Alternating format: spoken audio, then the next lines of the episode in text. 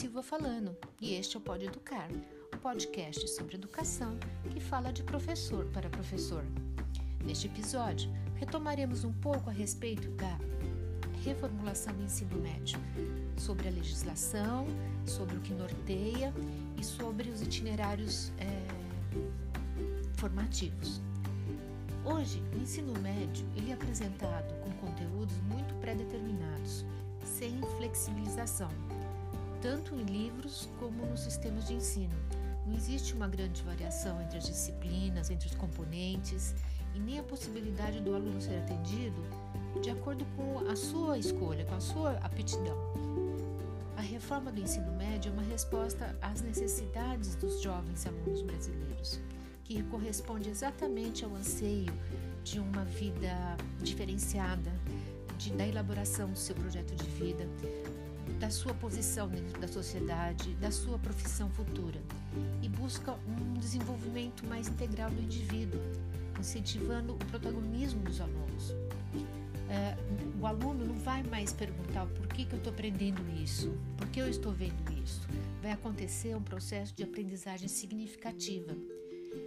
O ensino médio hoje ele é organizado a partir de 13 disciplinas ou componentes curriculares e tem uma carga horária de 2.400 horas.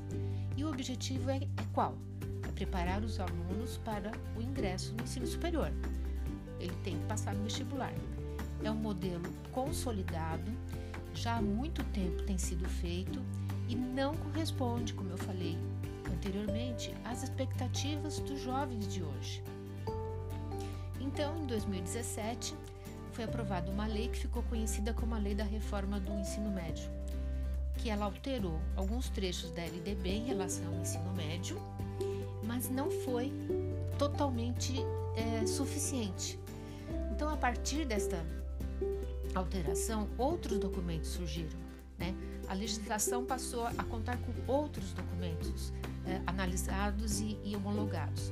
Diretrizes Curriculares Nacionais do Ensino Médio, a BNCC, em 2018, os referenciais curriculares para elaboração dos itinerários é, formativos, Guia da Implementação do Ensino Médio do MEC, normas complementares do Conselho Nacional de Educação e normas complementares dos sistemas de ensino. Então, a partir daí, o ensino médio foi proposto em dois grandes momentos, dois grandes, uh, uma divisão em dois blocos, né?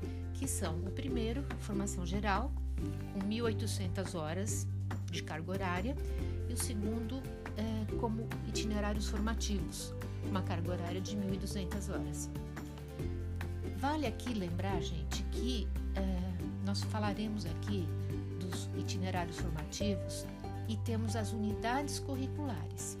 O que são essas unidades curriculares? São elementos com carga horária pré-definida com o objetivo de desenvolver competências específicas, seja da formação geral básica ou seja da parte dos itinerários formativos, certo?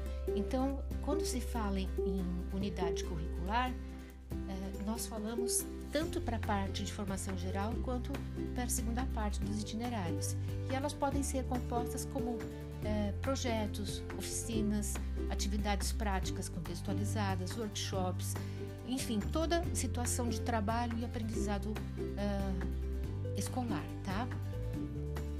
Então, o primeiro momento que é a formação geral, o documento que norteia é a BNCC, que tem o foco no desenvolvimento das competências gerais e habilidades relacionadas às áreas do conhecimento. E as escolas deverão se organizar para completar essa formação no máximo em 1.800 horas. O segundo momento, que é o mais interessante, porque até então a formação geral já é conhecida, já é mais ou menos vai seguir o molde do que temos, mas com uma flexibilidade é, de, de aprendizagem muito melhor, muito mais interativa. O segundo momento são os itinerários formativos e os documentos que norteiam esses itinerários são os referenciais curriculares para a formação dos itinerários formativos. E o que são os itinerários, gente? É um conjunto de disciplinas é, projetos e oficinas que têm como núcleo de estudo toda a situação em que os, os estudantes poderão é, escolher, né, de acordo com as suas habilidades, com as suas aptidões, tá? Eles também desenvolverão habilidades relacionadas às áreas do conhecimento e os, também nos eixos estruturantes. E esses eixos estruturantes são muito importantes, são divididos em quatro. Dentro dos itinerários nós temos a investigação científica, processos criativos, intervenção sociocultural e empreendedorismo. Sendo assim, o aluno escolhe um itinerário ou mais que ele queira cursar. A escola deve organizar para oferecer esses itinerários que atinjam no mínimo 1.200 horas e podem ser uma integração entre áreas ou até uma formação tecnológica profissional. Dentro dessa flexibilização, a gente vai destacar alguns pontos que são a, a base disso tudo. Primeiro, a flexibilização do ensino médio, certo? Atende às escolhas dos alunos e proporciona seu protagonismo. Segundo, a carga horária que foi aumentada. Não tem como continuarmos com 2.400 horas né, no molde anterior uh, sem que a gente consiga proporcionar essa diversidade de atividades previstas para serem é, desenvolvidas pelos alunos. E essas atividades, 20% delas podem acontecer de modo remoto, mas sempre isso é uma, é uma, um parecer, uma sugestão, né? Pode ser que 30, dependendo do que for programado a carga horária, mas sempre com orientação de um professor. Outro ponto, projeto de vida que eles devem ser trabalhados de modo sistematizado, sem deixar de lado o lado pedagógico, com uma carga horária própria. É muito importante que sejam tratados dentro de uma unidade curricular. Outro, abordagem pedagógica diferenciada.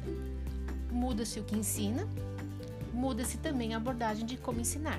Então, as aulas deixam de ser centradas no professor, só uh, expositivas, né? Ela passa a ser uma, uma aprendizagem ativa e colaborativa. O professor também, dentro desse, desse novo modelo, ele também aprende, né? Ele, ele, ele está se modificando. Não adianta você mudar o que ensinar e não mudar o modo de ensinar. Avaliação.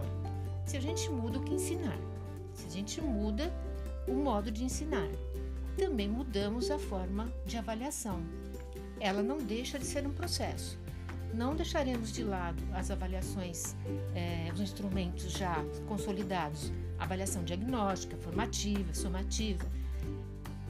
Teremos a avaliação durante, o antes e o depois, mas só esses instrumentos não são é, suficientes. Nós colocaremos aqui a autoavaliação, avaliação entre pares, avaliação de desempenho, avaliação colaborativa, socioemocional, processual, rúbricas de avaliação. Então, é, muda muito o olhar do professor enquanto avaliador. Né? O próprio aluno contribui para a sua avaliação. O Enem também muda, né? ele vai ser dividido em dois blocos: uh, formação geral, a primeira, e a etapa dos itinerários formativos. É de extrema importância que o INEP uh, elabore uma nova matriz para o Enem para saber exatamente o que será avaliado. Então, todo esse essa mudança né, para o novo ensino médio, eu dei aqui um panorama geral de, de como vai ser a implementação. Ela deve seguir exatamente todos esses preceitos aqui e aqui é que a gente chega à conclusão do que a escola mudou. Nunca mais uh, teremos como voltar.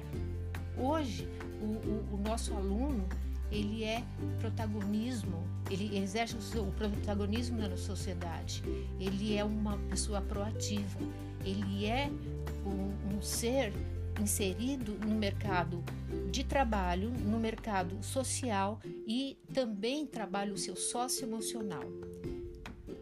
Espero que vocês tenham gostado, né?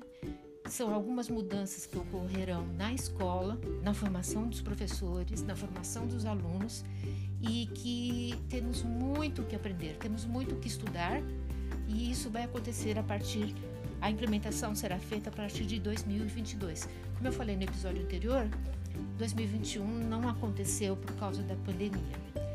Qualquer dúvida, gente, pode entrar em contato pelo e-mail podeeducar@gmail.com.